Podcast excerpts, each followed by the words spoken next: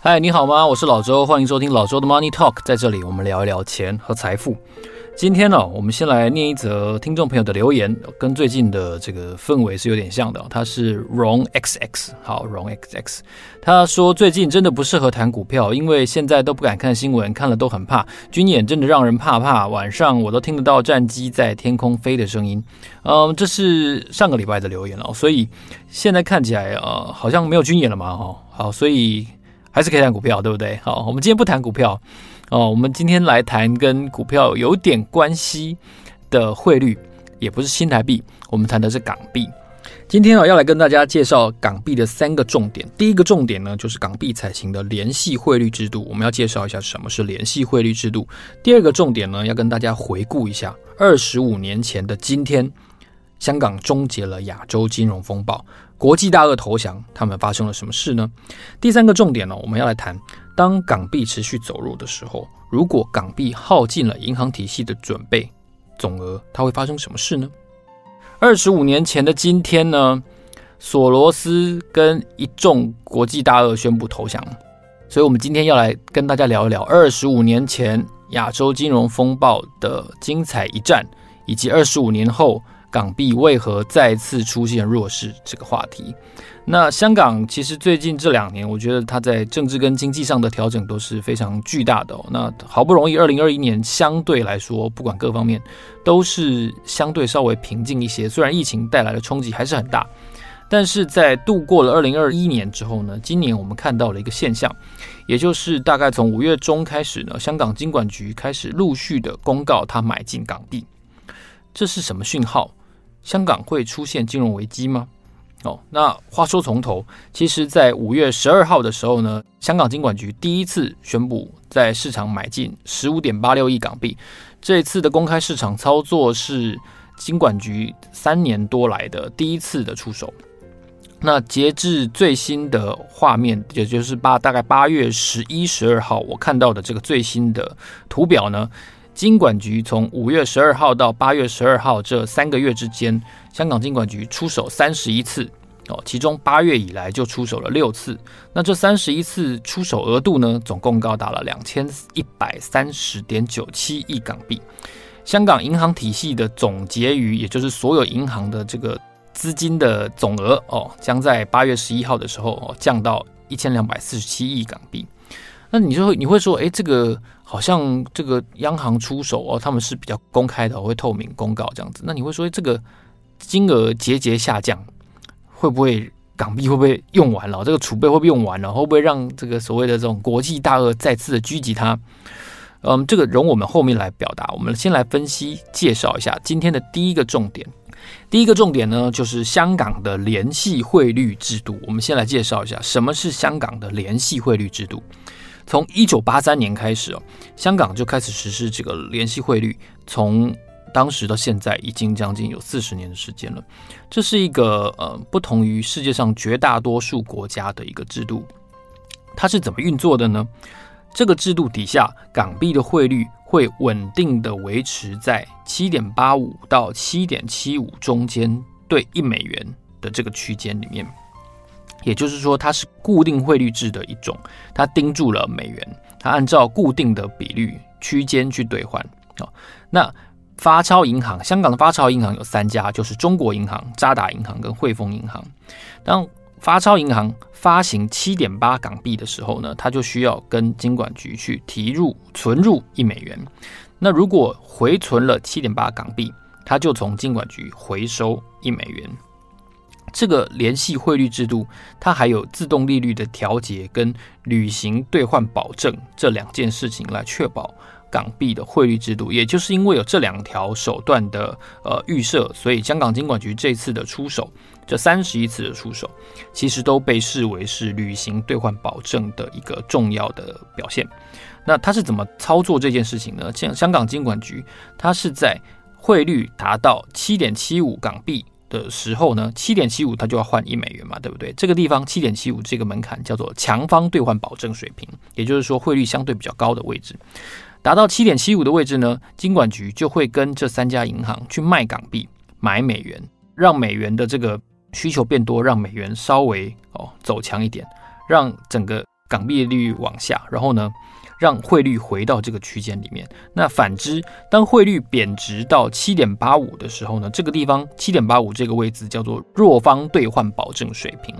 在达到七点八五的时候，香港金管局就会跟这三家银行去卖美元买港币，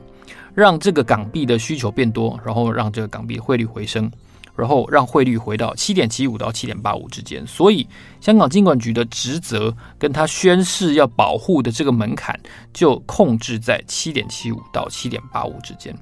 那讲到这边呢，我们就要稍微介绍一下这个联系汇率制度哦。其实依照这个经济学家孟戴尔他的这个不可能的三元悖论哦，这个 Trinity 这个理论来说的话。任何一个国家或是任何一个经济体有有货币的一个经济体，它在汇率的选择上，它只有三种方向可以选择，它只能选择其中一种哦。第一个是浮动汇率，也就是现在最多的国家使用的这种汇率的制度，它是怎么操作的呢？它有货币政策的独立性，它可以决定自己的这个利率，那同时呢，资本也完全的开放哦，这是其中一种。那第二种呢，资本。管制的这个汇率呢，它就有货币政策的独立性，但它就必须要有固定的汇率。那如果说第三种，它资本可以自由的流动，然后呢，汇率却是固定的，它就必须要放弃货币政策的独立性，因为它就像港币一样，它必须要锁锁住相当一个区间的汇率来盯住美元。所以香港这个情况其实就是第三种，也就是它能够自由的流动所有的资本，在香港作为一个资金贸易的一个重要的港口，所以它资本是可以自由流动的嘛，哈。但是它的汇率却是固定的，固定在锁在这个区间底下。那换言之，就是因为它随时都盯着美元，所以它也放弃了货币政策的独立性。所以这个不可能的三元悖论呢，就是汇率固定。然后货币政策独立，还有资本是否自由流动，这三件事情是没有办法同时做到的。所以香港选择的是第三种，让香港的这个利率啊跟着美元的利率走。讲完了解释这个联系汇率的基本运作原理之后呢，就让我们来探讨一下哦，二十五年前的今天。索罗斯宣布投降。呃，如果听众朋友稍微年长一点的话，有经历过这个亚洲金融风暴的话呢，就会发现说，哇，其实现在除了最近这这些年，除了金融海啸比较像样之外，哦，真的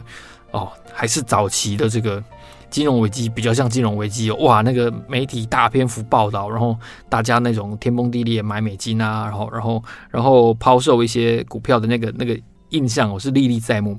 二十五年前的八月十六号，在香港啊结束了亚洲金融风暴。那这整件事情是怎么开始的呢？哦，前因我们就不大幅的赘述，我们从战役爆发的那一天开始讲哦，就是一九九七年的七月二号，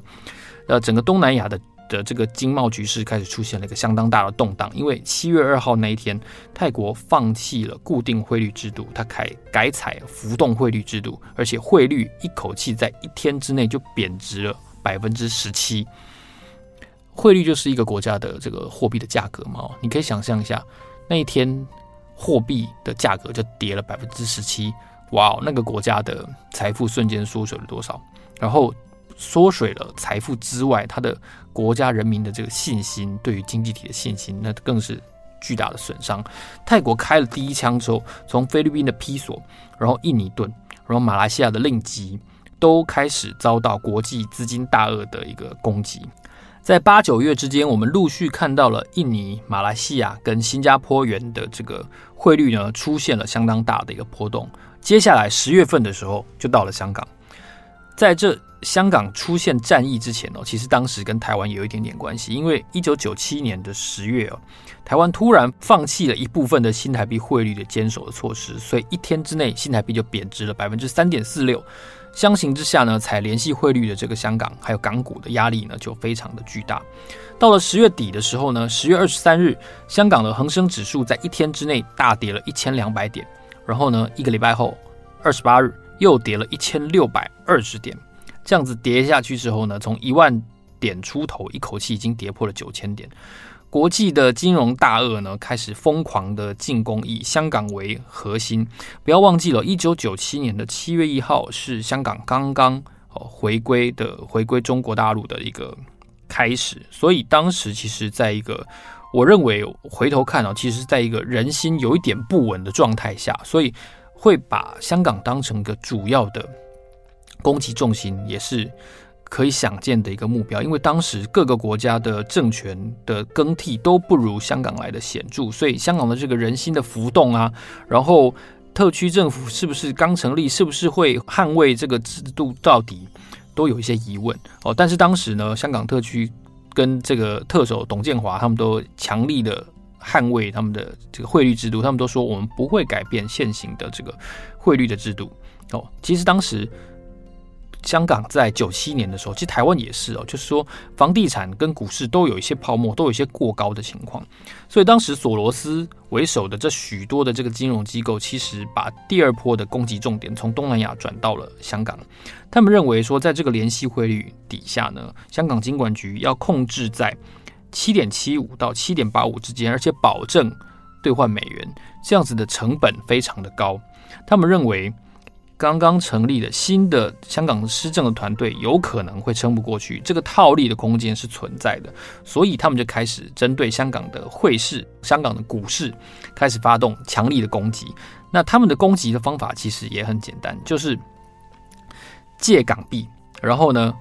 在股市，然后在汇市，然后在期指。同时的发动攻击，但主要的攻击目标其实是港币。他们首先呢，他们先放空港币的汇率，然后他们换入美元，然后呢，他们放空港币的期货，同时在股市呢也放空港股的现货。那在这三方面之外，他们还配合一件事情，就是说在恒生指数的的这个期指呢，他们大量的放空期指的合约。那用这样立体的方式，希望让香港的金融制度出现一点点的崩溃。只要崩溃有一些些迹象，马上就会吸引更多的套利的买盘加进来，希望能够把这个制度给扳倒，然后呢，从中赚取相当大量的利润。但是香港的政府在得到中国大陆的全力支援的底下呢，其实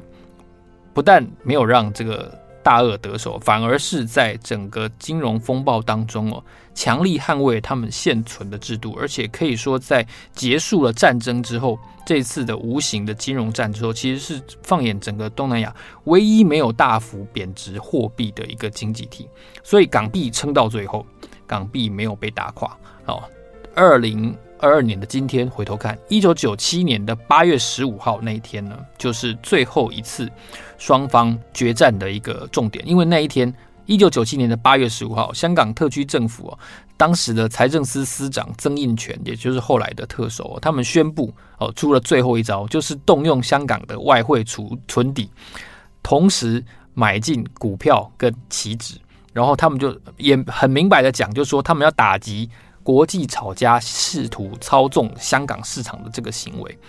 那为了防止这件事情在动用外汇存底之前，其实相关的这个部会，包括像是这个金管局局长这个任志刚，然后财政司司长曾荫权，然后特首这几个这个铁三角，他们有动动用非常多灵活的手法，其中一招呢，在动用外汇存底之前。他们还有买进在股市买进香港的蓝筹股，比如说什么和记黄埔啊、长江实业啊、呃什么香港电灯啊等等的这些，有点像是台湾的嗯台塑四宝啊、哦国泰金啊、然后台积电啊、哦日月光啊、哦这个统一超，有点像是这样的概念。香港特区政府买进香港的绩优股作为长线的投资，一方面呢要宣示香港的立场，同时呢他要在股市避免。用拉抬龙头股的方法，避免说股市的全面败退，然后让国际炒家有更多的这个杠杆的空间，可以来炒作期指跟港币。所以在提高了这个隔日拆借利率，然后呢，动用外汇储备在买进股票，而且同时买进绩优股之后呢，他们最高啊，香港特区政府一度持有。港股哦，多达百分之七的市值，有许多的绩优股哦，甚至它的前十大股东之一，竟然就是香港特区政府。那其实以一个自由开放的经济体来说的话，其实这样子的局面是不能够长期存在的嘛。你可以想象一下，财政部如果是统一超，如果是日月光的前十大股东，这个看起来好像怪怪的嘛，哈，毕毕竟我们是是自由贸易的体制啊。如果政府当大股东，这个好像怎么看都觉得有点怪怪，而且外国政府可能还会还会质疑你说，你跟台湾的政府是不是有一些什么样的协议之类。所以在这个。香港的九七金融风暴度过了之后呢，其实他们就一直在思考，到底要这些拿这些股票要怎么办？他们是绩优股啊，所以他们不能乱倒到市场上去啊。如果说我香港政府突然公告说，哇，我卖出一亿股什么什么股票，哇，那那天整个股市就崩盘了，可能又会引发一次新的蝴蝶效应也说不定。所以在困难的各种的解方都探讨过之后呢，这个香港政府呢想到一个非常有趣的一个方法，就是说他们不要破坏股市的这个。反弹的气势，同时也要维护联系汇率，所以他们不要把股票用个股的方式倒出来，他不要什么单日公开交易什么不要，他成立了香港的第一支 ETF，也就是香港的零零五零，在隔年一九九九年的年底十一月份的时候呢，香港第一支 ETF 盈富基金，我记得代号是二八零零啊，二八零零。盈富基金就上市了。那透过一个 ETF 的方式呢，然后呢推介给所有的投资人，然后分批把这个 ETF 的这个规模扩大，然后把这个股票纳入这个 ETF 的这个资产管理的范围，然后把这个 ETF 卖回去给市场。其实，所以其实你看一次这个金融风暴，确实对香港的整个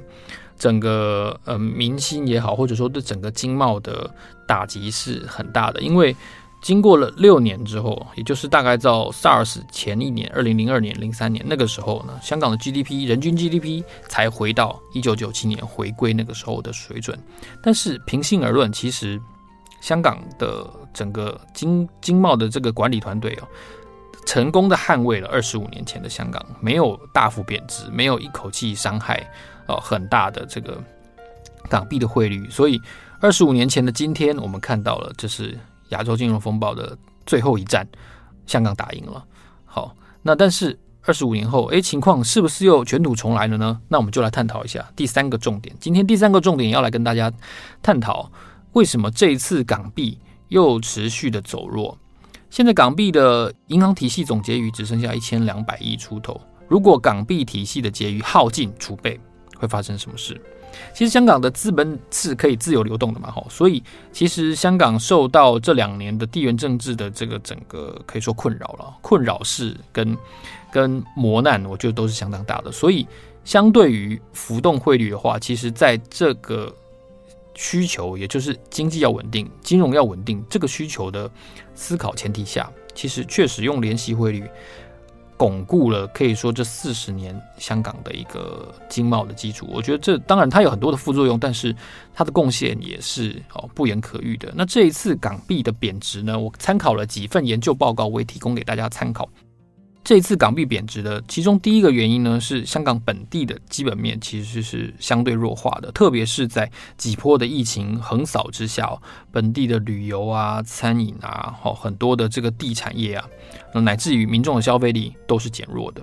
所以，当特别是我们看到今年以来中国经济的基本面也逐渐在回档的时候呢，双方面的力量夹击之下，中国的挹注。的力量少了哦，不能通关，然后许多的这个往来也都减少了，然后加上香港本地的经济基本面也下滑，所以我们看到第一季的香港的实际的 GDP 其实是负成长，所以在很多的消费不振的情况下呢，消费这件事情起不来的话，香港的经济还很难看到一个比较好的一个成长，好。所以这是港币本身弱势的一个重要的一个原因。那同时呢，我们也要看到第二个原因是美元在不断的升息，所以港币跟美元的两边的利差是比较大的，比以往大。所以在这个情况下，如果美元联准会没有停下这个大幅升息的脚步的话，也会看到相对来说港币跟美元之间它会有一个相对比较大的利差，自然也会让港币相对来说哦。变得贬值，有有一个有一个基础在。不过，二十五年前后，两者之间，中国大陆对于香港的控制力，还有香港金融体系本身的稳定的程度，还有香港面对金融风暴的应对经验，这三者都跟二十五年前是不可同日而语的，都强化了很多。所以，我个人认为，我个人认为，虽然说这个港币看起来是持续的在在走弱。不过呢，我认为不会发生什么样的问题，因为有过上一次那种惊险的风暴的教训。其实当时第一线的抗大鳄的这些战将呢，其实如今都还在一些顾问的位置上。那香港的那个外汇存底呢，其实是百分之一点三倍的 GDP 啊，一一百三十帕的 GDP。那整个资本适足率是百分之二十点四，